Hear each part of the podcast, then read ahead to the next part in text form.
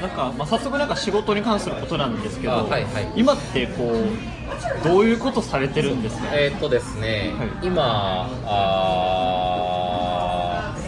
もともとこうブランディンーグエンジニアっていう会社だったんですけど、今の会社ちょっとあのー微妙なフェーズで今ステルスでやっててそうですね。そうです。あまり情報公開。情報公開全然今してないんですよあカットカットもするので。いいかなと思ってあはい。えっとですね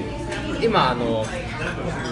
ジュニファイという会社で SARS を作ってるんですけどあの企業の方が業務効率化のために使うようなで毎月こういくらっていうサブスクリプションモデルで使っていただけるようなものを作っていて僕は今その新しいその会社が1年ぐらいちょうど1年ぐらい前にえーっとこっちで作られてるんですけどその会社で僕は今 CTO みたいなことをやってますなのでプロダクトの開発に責任を持って実際にこう今僕以外に2人エンジニアがいるんですけどその彼らと一緒にこう聞きつつ、まあ、プロジェクトマネジメントしつつものを動くものを作るみたいなそういう感じです。ねサンスということはなんかこうセールスフォースだったりなんかプラットフォームの上にえっとちょっとあんあんまり詳しくないんですけど。えっ、とですね、僕らの SARS は、えっと、僕らがデスクフリーワーカーと呼んでる、あの普段 PC を使って仕事をしてない人たち、例えば、あのウォルマートの店員さんとか、なんかこういうなんか居酒屋っぽいところの店員さんとかが使えるような、なんか社内情報システムを作ろうとしていて、で具体的には、例えば、あのセールスの方とかそうなんですけど、セールスのマネージャーがいますと。でセールスの、まあ、部下の人たちがいてでその人たちってあんまりあのオフィスにはいなくてなんかお客さんとかこうずっと回ってますみたいな。でよくあるのがなんか実際にそのお客さんを訪問していると言ってるんだけどいいんだけども実際に訪問してるのしてるのかどうかよくわからないからすごいマイクロマネジメントをされてどっかに行くたびに例えばテキストを送らされるとかすごく細かい管理をされるみたいなのが結構よくあるんですけど僕らはあのモバイルを使った情報システムみたいなのを作ろうとしているのであの今今のモバイルって必ず GPS がついてるじゃないですか。だからその GPS のデータを活用しながらこの人が今この瞬間どこにいるのかとか次はどこに行く予定なのかっていうのをちゃんと一元管理できるようにはいするみたいな。だからいちいちこう部下の人とマネージャーがこう細かいインタラなんだろうインタラクションなくても管理できるようにしますみたいな今のはほんの僕らのアプリのほんの1機能なんですけどそういうちょっとこう業務の効率化みたいなのにちゃんと IT を入れていきましょうみたいな感じですね。でその情報今までの情報システムってこう大きい会社がこうバーンとこうなんか SIer とかに自分の会社の業務に合うようなシステムを作ってもらうみたいなのが普通だったんですけどそれってまず2つ問題があってそういう大きいシステムを作れるような体力がない会社は IT ができない。もしくは難しいしで今最近 SaaS が出てきてそのなんか細かい業務の、ま、セールスフォースとか特にそうですけどああいうちょっとお金を払えば使えるような情報システムが出てきましたと。でもあれもなんか PC がないと使えませんみたいな感じなのでそれ PC を持ってないような業界の人たちが使える情報システムっていうのを僕らは作りたいと思って今作ってます。特にあの今週あの繰り返し喋ってください。あの今あのすでに今週まで起きてますけど昔 PC みんな使ってたけど今全然 PC 使ってなくてみんなもうスマートフォンでものを見てるブログ見てる動画見てるみたいな。あの今週まで起きてたことって今まで必ずそのビジネスの業界でも起きてるので必ずあと何年か今今今はまだみんな PC 使って仕事してますけどこれが多分 PC からスマホメインになる。っていうのがなんかこうマジョリティになる時代があと本当何年かで来ると思ってるので僕ら今そこに張ってるような感じです先ほどなんかあの GPS でこうなんかこう場所を管理して業務の効率化を図るっていうことを言ってたんですけどそのプライベートのそこの情報になんか載っちゃったりしないああ超いい質問ですねあの僕らは一応そこをすごく大事にしていてあなんか今実際に物があるんですけど。あもうアプリがアプリが。アプリあるんです。動画でもカットカットした方がいいやつですよねまずそうですねまだ。た操作要素要素だけちょっと。そうですね要素だけ軽くお知らせすると。それはもう公開されているっていうことですか？一応そうですね。ただえっと僕らが招待してる人じゃない。アカウントが作れないのでアプリはダウンロードできても使えないログインができないっていう。ベータ版というかアルファ版なそうです。ねはい。まさにですまさにだ結構あのオフィスにいるのとこう同じような感じで使えるようなものを作りたいなと思ってて、はい、あのオフィスにいる時ってみんなこう自分が何をするのかとかどこにいるかってみんな分かってるじゃないですか。同じオフィスさんにいれば。っていう世界をリモートワークとかでも使いたいそういう世界を作りたいっていう。勤怠管理にも使えそうですよねあの勤怠管理的な機能もあります、ははいい。まさにまあそういう勤怠管理とか含めたバックオフィス側のものを全般的にこう、まあ、効率化していくそうですね、そういう感じですね。であと実は僕らのアプリは機能を僕らで実装するというよりは SARS をつなぐというか複数のさ複数のゲートウェイみたいなアプリになってます。まあ、確かにもうウェブ上でやる、まあ、IT 企業向けのそういう業務効率化をやるようなこととか結構確かにあったりするそうなんですよねそういうものをもっとはいい、い IT のところにも導入していくそういう感じですはいそういう感じですなるほどそれは確かにすごい面白そうですね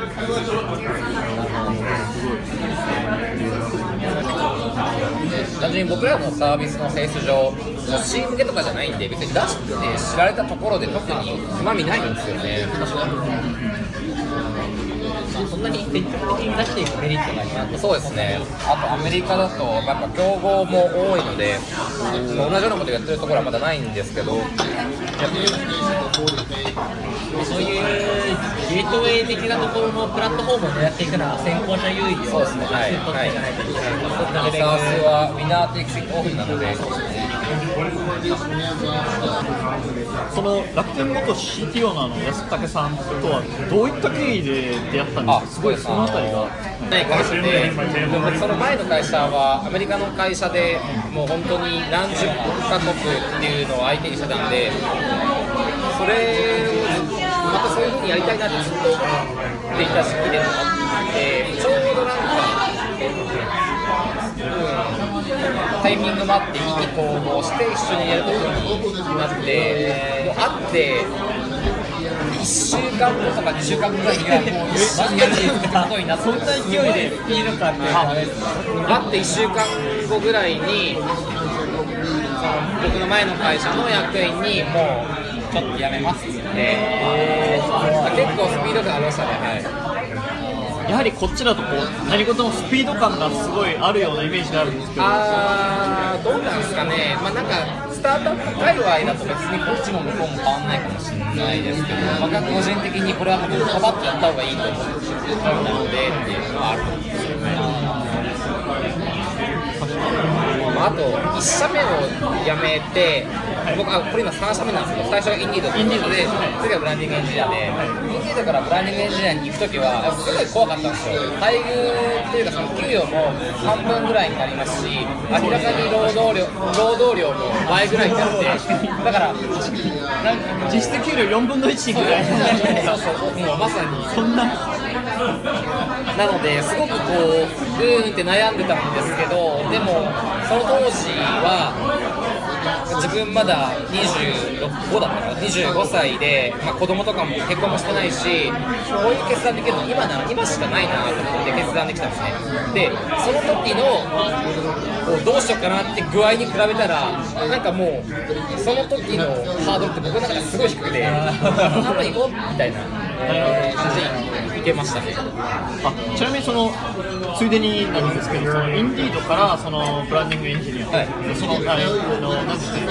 その迷われたんですけどその決め手みたいな。ああ何があったんですかね？やっぱちっちゃい会社を大きくしていくっていうこととあとまあ0から1を作っていくこれやっぱすごい興味がだからプロダクトの01と組織の01にすごい興味があってそれはやっぱり今もでもあんま変わってないですね。ブランディングエンジニア入ったタイミングはブランディングエンジニアはまだもう全然登場とかしていないんだよねあそうですね僕が入った頃は大体オフィスに毎日3人とか4人とかしかいなかったんでまさにスタートアップやってる最中マンションで。なるほどだから僕がいる1年間の間に2回移転してもう今やあの200坪ぐらいはい、最初マンションの一室だったんだ、はい、いやすごいその成長を感じましたね会社としても確かにどんどんどんどん売り上げも上がっていってまあ、そういう意味ではいいタイミングで入れたというか本当に01をまさに経験できるはいはい。そうですね、まあ、今も01ではあるんですけどねそのあ今のブランディングエンジニア君結構別になんかあまあ01ではないか70名ぐらいいるらしいんであ今70名ぐらい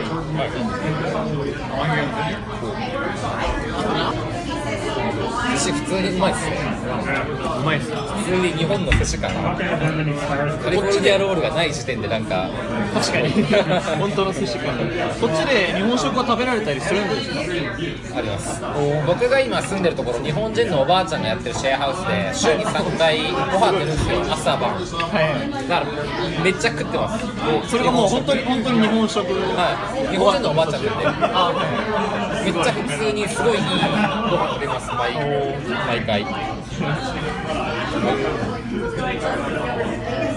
他に住んでる人も日本人なんですよ。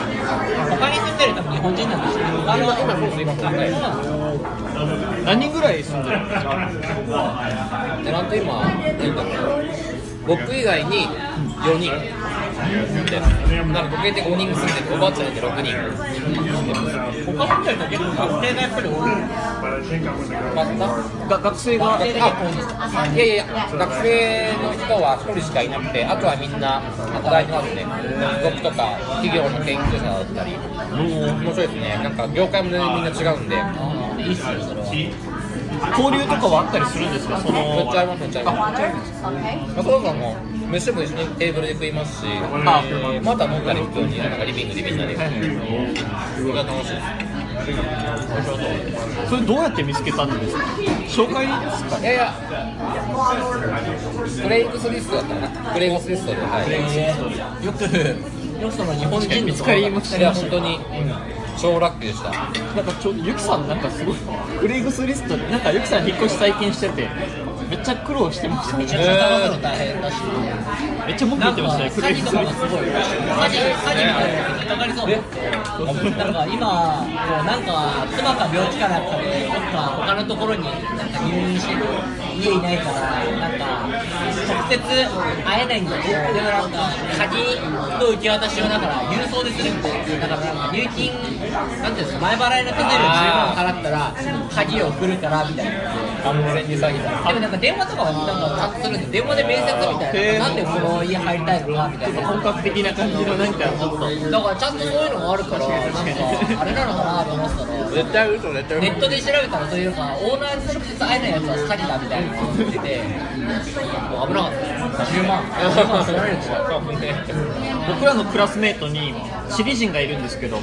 その女の子はその詐欺にあってお金を払っても騙されたみたいなのが。でもやっぱ留学生とかだとこっちの事情知らなかったりとかなんかこう会えないこっちに来る前に家決めなきゃいけないとかでそういうなんかやっぱ引っかかるパターンこっちのなんかそういうのも知らないから騙されるみたいな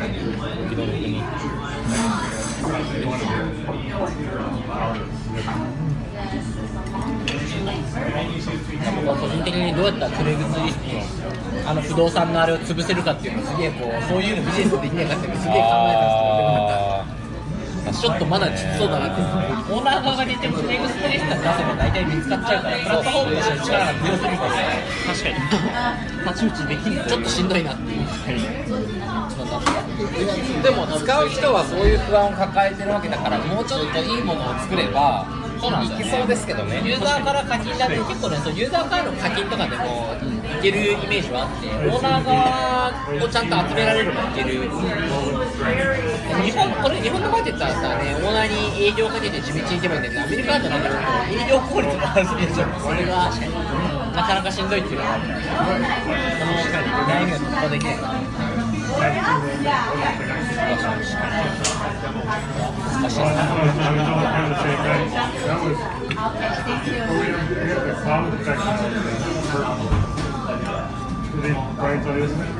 あすみません話がちょっとそれちゃったんですけど。いつそういえばアメリカに来られたんですか僕はまだ来て、えっと、来た日が6月の21とかなんでまだ、まあ、三ヶ月ちょうど3ヶ月ちょうどですねおめでとうございます今はビザはどうされてるんですか今ビザは O1 っていうビザで来てて O1 はい、H1B とかではないんで H1 のまあなんか上位版みたいな感じ。簡単に言うと。あのなんかあの各業界で優れた人に与えられるあのみたいな感じ。すごい。いやいやいや。国家になんかメリットがあるみたいな。そのような人にしかしいや。なあれは面接とかなんか結構審査も厳しいみたいな話を。はい、ただあの幸い僕前の会社ではい。プロダクト1年間になんか3つぐらい出しててそれがテッククランシュとかい。ろんなメディアに載ってたんでそれを僕が作ったっていうストーリーと、はい。あとはまあ知ってる僕が知ってるすごそうな人たちに、あの推薦書書いてもらえたんであーそれはで強いですね。そうですね、はあそういえばでもあの留学経験ってあったんですか？い、ないですないじゃあこれがもう実質初めて。あアメリカに住むのが初めてですね。インディードの頃に3ヶ月だけオースティンにあそうですね。住んでたというか滞在してたんですけど。インディードにいた頃は社内のやり取りとかもう結構英語とかを使える感じ100%英語ですね。わ英語が日本人がそもそも10%とかしかいなかったんで完全にインディードにいる頃は英語でした確かクルートにまだだってあれ変われる直前ぐらいのタイミングタイミングが入って確かにあいやいや変われたと思う僕はあそう日本とはあったけど別に誰も日本が喋るようになってないんだけど今でもそうみんな普通に英語しか話してないクルート側の人がむしろ英語でコミュニケーションするんですよそうですねそんな感じなんですか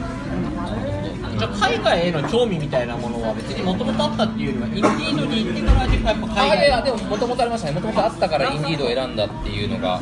いいかもしれないですね。そういうやっぱ海外への興味みたいなところは、まあ、エンジニアとかプログラミングとかをやっていく上で、やっぱり、まあ、シリコンバレーとかもっと日本だけじゃなくて世界に使われるプロダクトやりたいみたいな。そうですね、まあ、あとそその前から単純にアメリカの文化が好きだったんで歌とか映画とか、まあ、なのでなんかそのエンジニア文化は別に単純にアメリカで働きたいなっていうのはなんかもともと昔から思ってて、まあ、なので本当に今はよくよく考えると普通に子供の頃の夢は叶っててエンジニアとしてアメリカで働いてアメリカに住んでみたいなでもエンジニアみたいなところも結構もうすごい小さい頃からあったんですよはプログラミング始めたのはちなみに何何歳ぐらいの時が一番最初あ確かにい、14歳おおもう十数年前ですよねそうですね14歳の時に作ったのは何？何最初作ったんですかそのきっかけだとかなぜ始めようと思ったのか。あゲーム作りたかったんですよゲーム好きだったんで。てかもうなんか任天堂入ってマリオ作りたいとか思ってて。えすごい。ー、もう知りきっかけだったんだ。エンジニアってでもね、俺こそシリコンバレーで結構言ってる企業がいたとか、イーロン・マスクとかもなんか昔ゲーム作ってるとか、ザッカーバーグもゲーム作ってる結構なんか、中古の時にゲームから入ってる人はすごい多いですね、プログラミングゲームから。やっぱもう僕らが最初に使なんかめちゃくちゃ使うソフトウェアってやっぱゲームだと思うんですよ確かにだから必然的になんかこういうの作りたいと思うように面白いし特に日本にいるとゲームがすごい強いし、ゲームが生活の一部になってるから、こう。いうの自分で作ってみたいっていうのが入るもん確かにあるあと多分ゲームは楽しいですからね仮にエクセルをすげえ使っててもこれ作りたいと思わないじゃないですかでもゲームが確かになのでゲームだったから多分そういうふうに思ってですかあどうぞどう。ぞゲーム作るときって言言語はどういう言語になるんですか最初は C 言語でしたね。えー、C もなんだ C って最近使われてるんですか最近使われると思いますよあまだ使われてるはいまだ全然でもないけど結構でもはいまだゲームやってるので全然じゃあ14歳からプログラミングを始めてもうエンジニアの道に進もうっていうのでそういうまあ大学とか高校とかももうそういう、はいはい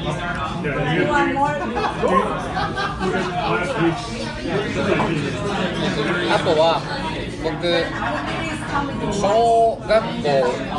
34年生ぐらいからインターネットしてたんでインターネットでダウンロードしてきたゲームを改造じゃないけど改造みたいなことしてセーブデータ改造それはもうちょうど年もほとんど一緒なんですけど僕らがまだでも小学校34年生の時ってまだ多分あれです一太郎一太郎とかヤクルトとか使ってるぐらいですよ多分それはなんかプログラミングを始める前からそういうことやってたんで、まだあれなんですか ADSL とかで通信回数が T ひょろひょろみたいなお年寄りみたいなまさにまさに。いや俺でもその頃まだグラウンドでサッカーボール蹴ってました多分。あで僕もですね僕も野球少年だったんで。あ野球あ僕も野球してました。ソフトボールですねすげえ普通に公式野球とか公式それは小中高ですかえいや小中だけです。小中でもう野球はいいやと思ってここから別の。すごい。エンジニアリングの道にそういう感じちなみになんかこれが初めてアメリカに住むっていうって言ったじゃないですか。その英語ってどうやってこうあーまあだから英語好きだったんで高校生の頃頃から英語好きだったんで英語を話す練習とか、え話す練習はしてないんですけど英語のテキストを音読したりとかあとなんか当時ポッドキャストをシャドーイングしたりとかそういうこと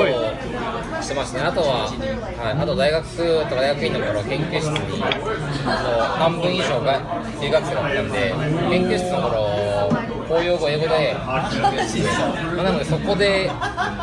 まあ多少鍛えられてまあ多少ですねやっぱり。1社目で鍛えられて、鍛えられたというかまあ、しまあ、仕事してたら自然にまあ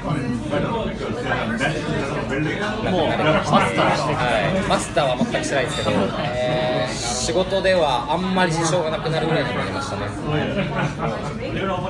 何号館だった何号館だったんですか？大学7号理学部7号館あ理学部あ理学部なんでい、僕、はい、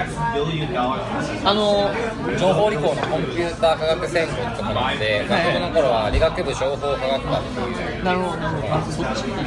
あのあれですよね購買部第二購買部あっちの方です。あそうそうそうそう。こっちあの本屋があるところの。はいあそうです、はい、まさにあそこで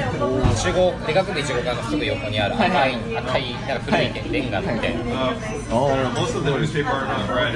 2社目に行った時に CTO として入って、前あ、今も CTO としてやられてて、まあ、企業みたいなところに携さるとき3 billion 今日みたいな感じとかっていうのはもともと別にあそんなにめちゃくちゃありました。そもそもインディードに入る時に学生の時にインディードの同期の友達ともうなんかエドテックのプロダクトを作って起業したいなって思ってたぐらいだったんで、はい、すごいその治学校みたいなのはいつぐらいかってそれも結構昔から。昔からですね。親の影響とかもあるんですか、いやないです。あ親の影響いやないですね。どっちかっていうとじゃああれですかエンジニアにも興味があるしちょうど Facebook とかそういうなんですかねエンジニア初の起業家とかがバンバンこう出てきてみたいな。実は全く関係なくて他の起業家の人がどうかは知らないですけど僕の場合はそういう何か新しいものをものを作りたいっていうのじゃなくてなんか日本の僕子供のながらにいろいろなんかおかしいと思うのがいっぱいあって日本の社会の仕組みとかいろいろいろいろ。まあすごくすごく気持ちはよくわかる共感します。でここからいやそのルールに従わなくていいんやどうすればいいのってことを考えたら俺が作って俺ルールできる何かを作ればいいんじゃないかと思ったんですよ。割とそここっちの方が前面にあってって感じですかね、まあ、だからその延長で、延長というか、まあ、それに向けて、まあ、既存のやり方とかじゃない、もっといいやり方が、その組織というか、作り方だけじゃなくて、プロダクトにも当てはまるなと思っててっていう。感じなので、誰かに憧れてうんぬんというよりは、むしろなんか自発的に自分から湧き出るそういう欲求に従ったらもうまあ自分の。こうやりたいこととか興味があることとかいろいろこう考えていくとそのエンジニアで起業していくみたいなところそうに最終ですね。的にな最後にはそうですね面白いいやなんか日本の社会人だったらこうあるべきだとか超大嫌いなんですよ。だから僕もすごい嫌いなんですよそそういうこうなんか日本ってスタンダードなものってこう濃くあるべきみたいなすごい多いじゃないですか。だからそれを踏襲しなくていい環境に行きたい。もし行きたかってもし作りたかったんですよ。で僕就職した時はなんかアメリカの会社しか見てなかったんですけどそれはなんか気づきがあって作んなくてもアメリカの会社だったらいいないいってことに気づいてじゃあこっちでもいいやみたいな。でまあ、あとは入ったら入った会社に入ったら入ったらいいんですけどやっぱり会社の中でもアメリカの会社とかでも、まあ、こう階層がやっぱいっぱいあるんで自分が例えば、まあ、プロダクトマネージャーがいて自分がエンジニアでなんか自分がこうした方がいいなって思うことがあってもなんかそれがなんかなかなかできなかったりするじゃないですか確かに。まあ、なんかそれでこれだったら俺自分で全部意識できるところに行きてえなっていうのはやっぱり思っていて裁量権が大きいところでさらに大きいところで別にいいところもな全然なんか普通に比べたらすげえいっぱいあったと思うんですけどいや俺が決めてとか思って。それよりも結構そういう似たようなタイプ。あれも自分のことがわがままだと思って人に指図されるのもすごい強いだから。最終的には多分起業しないと俺幸せになれねえんだもん。誰かの言うことを聞かなきゃいけないっていう環境がもうすでにストレスになっちゃうまあそうそうそうそういう感じですね。いやなんかねいや僕はなんか別にいいこといいともいいんだけどそれが自分の中でなんか合理的であるとか合理的だまあ納得できればいいや納得できればいいよ。納得できない理不尽なものとかにこう従わなきゃいけないし、まあ、日本は特にその従う方が美徳だみたいな。そこの先入観みたいな結構ある。それそれっすね。はい。っていう理由であの2社目に行った感じですねだから1社目で本当に1社目ってぶっちゃけ何も悪いところなくてその微妙に自分が思ったことできないなっていうのがこうなんか喉の書いてるよう微妙なに不満不満であったんだけどその不満ってでもめちゃくちゃちっちゃくてもう総じてめちゃくちゃもう幸せに働いてたんですよもうそもそも辞める12ヶ月まで12ヶ月前まで自分がその時に辞めるなんて思ってなくてここで2年も2年働いてるようなイメージだったんですごい。見てるの超楽しかったんですよ。僕らもすごい仲いいんですけどなんかこう社員の人もみんな社員のあの社員同士みんな超仲良くてプライベートでもめっちゃ遊ぶしなんかか会社もなんかフリードリンクだしフリーランチだし会社人の冷蔵庫にビールが超いっぱいいろんな種類。ビールも飲めるんですか？業業務中？業務中に。で普通にみんな5時ぐらいになったら冷蔵庫行ってビール開けて飲みながら仕事してでみんな6時ぐらいには帰るアメリカのいわゆるのイケイケスタートアップみたい普通だから、まあ、いわゆるアメリカの IT 企業みたいな感じですよ西海岸の働き方そうそうそうそう。こっちはこっちは結構そういうことが多いんで別にこういうこういう話をしても驚かないですけど、日本人にこういう日本にいる日本人にこういう話をすると、あそんな会社があるのか。これでちょうどあのその取材でコワーキングスペースに行ってきたんですけどコワーキングスペースにも普通にビールとか置いてあってあれ確かにフリードリンクとかビール持ち込まれるんやみたいな。日本でこんなことしてたらもうなんか炎上するでしょぐらいのコワーキングスペースにビールあるでみたいな。確かに。まさに。そういうのがもう当たり前ですフリーな度合いがねなのでそうそういう会社は大好きで、なんかすごい会社の人たちもなんかいい感じで送り出してくれて。インディー。ドはどれぐらいの期間いたんですか？2年ぐらいえっと1年正社員でいたのは、フルタイムでいたのは1年と,、えー、と3ヶ月ぐらいしかいなくて、でその前に僕、インターンで半年よりちょっと多いぐらいかな、いや、今、もう2年弱ぐらいですね。トータルで2年弱そのインターンはどうやってこあ内定しなんか内定したとかオファーもらったんで、あなんかバイトさせてくださいっつって。そういう内定者インターンみたいな感じでみたいな感じでうあまずはインターンで、はい、しかもその当時まだ日本のボイス僕以外で4人ぐらいしかいなかったんでだから全然そういうすごいフレキシブルでなんかエンジニアの立ち上げ時期だったんですよ。日本のボイスの立ち上げ時期でなんか僕がいる間にリードも4人ぐらいから60人ぐらいになってて1年ぐらいで。で今や200人とか300200人ぐらいになってそんなに増えたんですか？知らない人がめちゃくちゃ今多いです。ね僕も転職で SEO やってたんでインディードとかすごいチェックしてましたインディードっていうなんかサイトが最近すげえ上がってるらしいみたいな感じなんかそれでなってなんかもう Google の思想にある意味すごい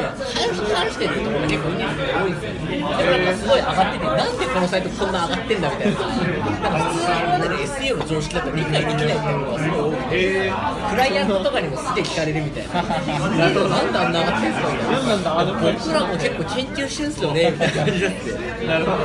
すごいね。面白い。なかなか、まあ、ちょっとあんま言えないところもあるかもしれないですけど僕ら仕事でも分かんないですよあれマジか確かにいろんなハックがされてるような感じがもうハックが詰まった感じの間違いない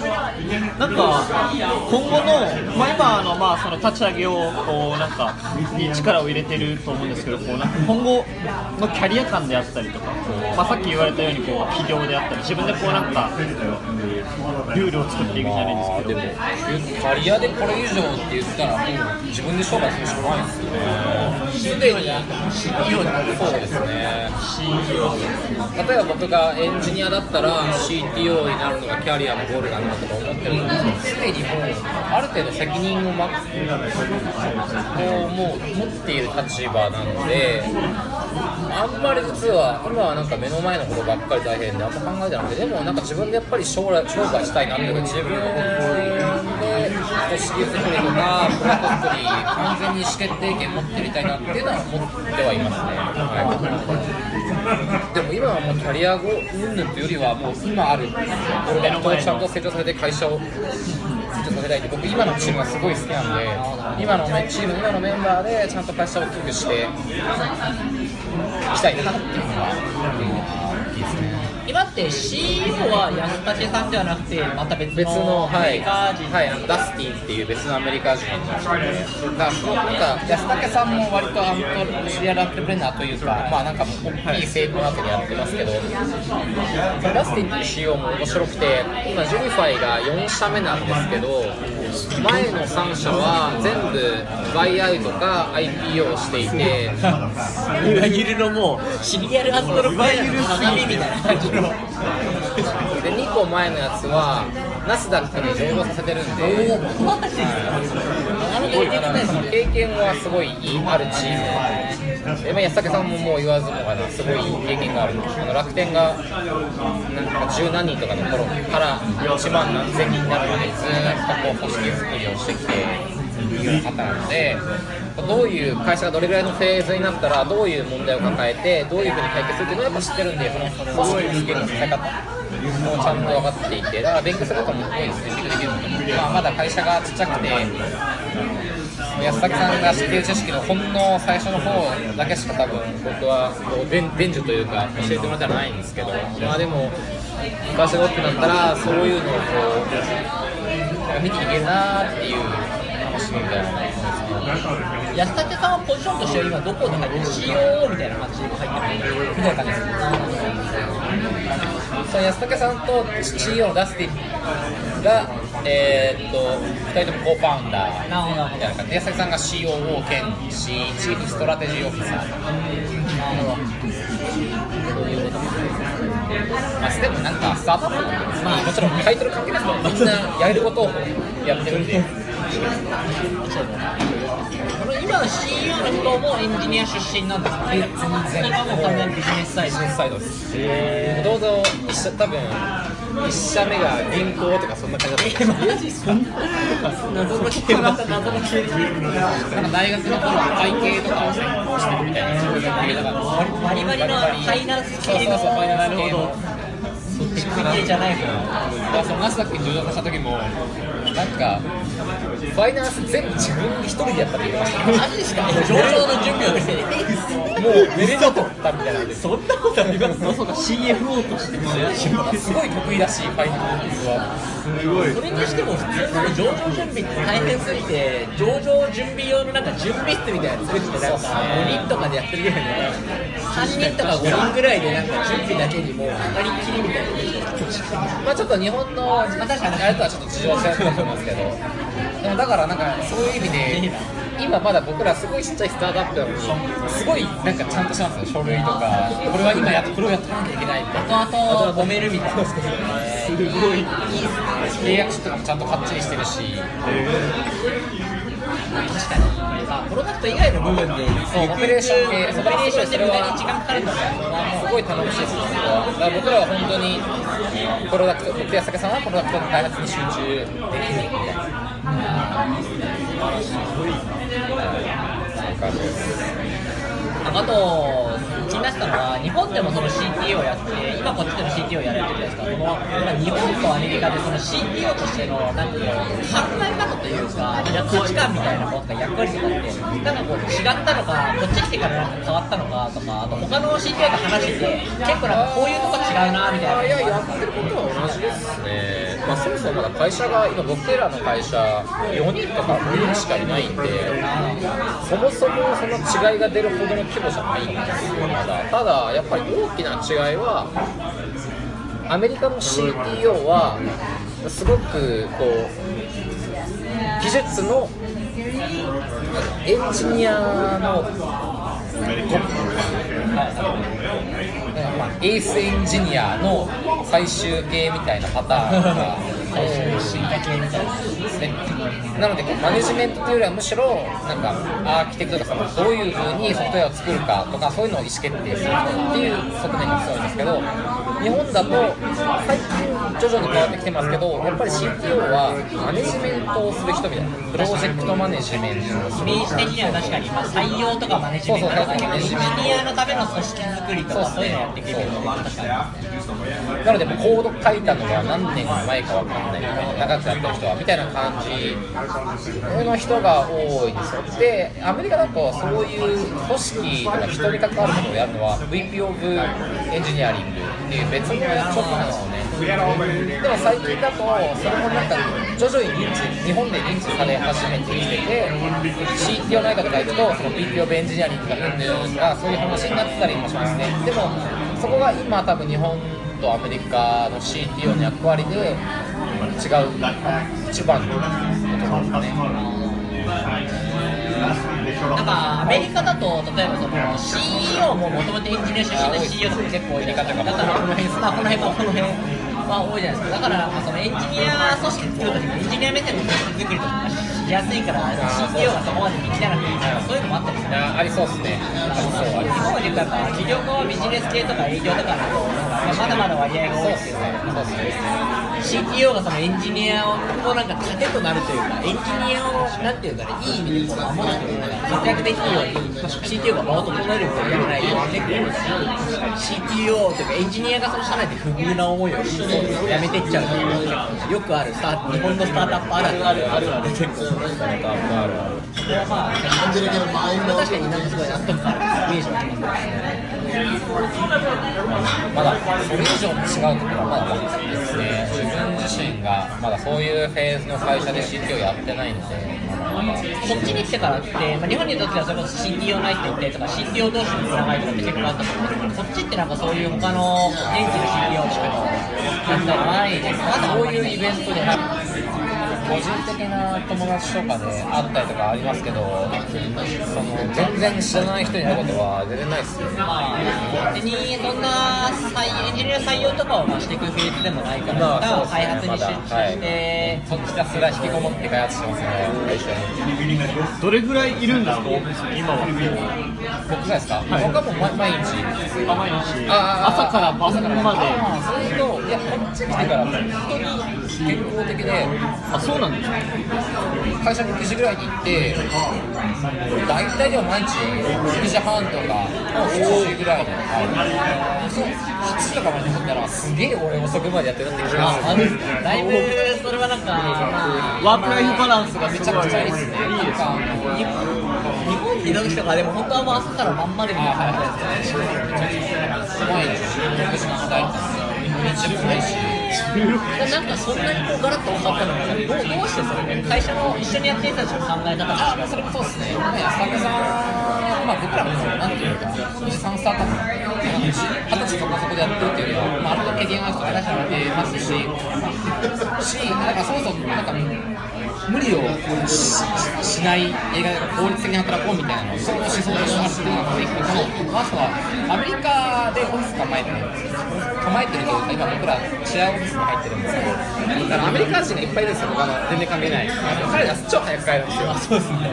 スタートアップでもやっぱみんな早く帰るだって6時とか誰もいないですから、5時ぐらいに帰ってるから、で、アメリカってそうなんですよ。アメリカの会社ってみんなそうだから、だからなんか、自分も帰っていい気がするんですよ。帰っていい気がする言い方おかしいけど、なんかすごい疑問だったのが僕もなんか日本のスタートアップで働いてた時に。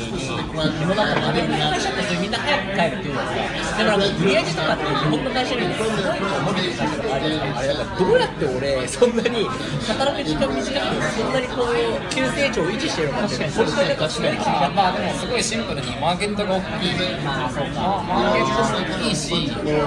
まあ、アメリカ人は本当に効率的かどうかわかんないけど、やっぱり、インティーの頃もそうで、今も思ってて、思ってるのは、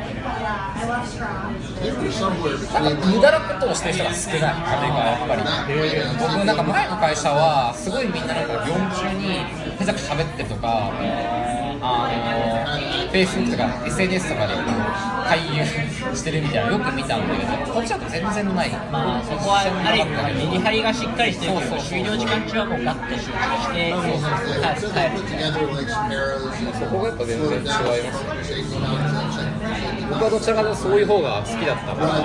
2社目は、ブランドメジャーの頃は結構なんか衝撃的だった。マジこんな感じなんだ。まあ確かにそうですね、演劇だからね、外資から入って、外資のバリバリの知ってるスタートアップのカルチャーが日本のスタートアップに入ったら結構、具合は違う。すごい静かだし、多いと思う。シーンしなくて。そんな感じなのかでも確かに昨日コワーキングスペースって確かにすげえ静かで確かに結構本とかも読まれるんですか？読みますね。帰ったら、Kindle とかでうん読むか、だろう Hulu とかで動画見たりするか、こんな感じなんで、本を読みますね。本はどういうジャンルの本とか読む最近はやっぱり、技術書系が多いですね。ビジネス書系っていうともうエンジニアとか技術とかっていうのはどうやってビジネスをこう伸ばしたら利用させるかそうですね、はい。はい。方が多いですね。術系はどっちかというと、もうブログとかでキャッチアップするんで、ブログとか、そのネット上の記事で、やっぱ本だとスピードがちょっと遅いというかタイムラグがあるからブログとかでもうそうですね技術系は最前線でやってる人とかのやつを追った方がいいはい。完全にそういう感じです。本とか読むのは今はもう日本語じゃなくて結構英語で読むようにしたりするまあ、英語ですね。英語なんか英語で読むと、英語もなんか練習でき勉強できて、内容も入ってくるから、一石二鳥なんで。本とかはなんかありますか最近読んで面白かった本はありますか？うーん。あれなんだっけ全然さい新しい最近新しい本ではないんですけどこれなんなんなんだろうこれ。日本だとなんて言うんだろう。ザ・イネビタブルこれな多分ね翻訳出てるんですよね。何系のこれなんだっけな。なんかね次次何が来るかみたいな。なんだっけな。ああインターネットのあれですか次に来るものあー多分そう。あのワイヤードの元編集長みたいなやつそれじゃないですか。あそれですかね。だったかな。ケビンだ？っけケビンあそうそうそうそうそうそう。あああれ結構ね面白いですねブルインダーブルあとエアビーストーリー。ああそれを僕ら読み日ま本日本語で僕読みました。それ日本語で僕も翻訳のやつ。みたい。あとあれだ。確率論の戦略みたいななんだっけ？あのあー。ねあのーえっとユニバーサルスタジオ。ユニバーサルの森岡さんが書いてる。確率統計学が始まったはいあとはそこにいるあこれにいるあのあの柴田さんのおお最近決算を読む。決算を読む。習慣 MBA より大事なそうそうそう。決算を読むすごい読みました。あれ柴田さんとは結構つながってるんですよね。うん。何回か会ったことあるんですけど僕はそんなに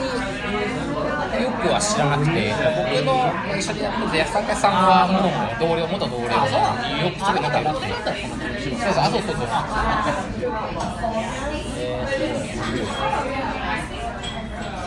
柴田さんの今めっちゃ売れてるっていう。すごい売れてるらしいですよあれ結構面白かった大さんの話題を好きだと思う。本当にちょっと読みますなんか最近こう、まあ、本とか読んでてもあるんですけどこう気になる人とか、まあ、いつもチェックしてるエンジニアだとか少しかこいつ面白いなみたいな。まず面白いと思ってるのは彼女あ日本のスタートアップですけど日本のスタートアップのあの中山沙耶さんなんなんとかしてるんですよえー、と今最近なんか最近 C ワークスから C ワークスってあの女性の B ワークみたいな日本版の女性ビワークみたいなへーで彼女はもともとリクルートで僕と同期で入っててでなんかリクルートでなんだったっけなうさぎノートかななんか新しい新規事業を新卒で作ってちゃんと伸ばして伸ばした後辞めるってかっこいいことしてなかなかすごいで今新しいビジネスをやっててみたいな。彼女はやっぱりちょっと面白いなと思います。えー、修学は確かに最近よくネットの記事とかでもなんかそうですね。女性の起業家で。いや今日本当にもうあいえいえ。ありがとう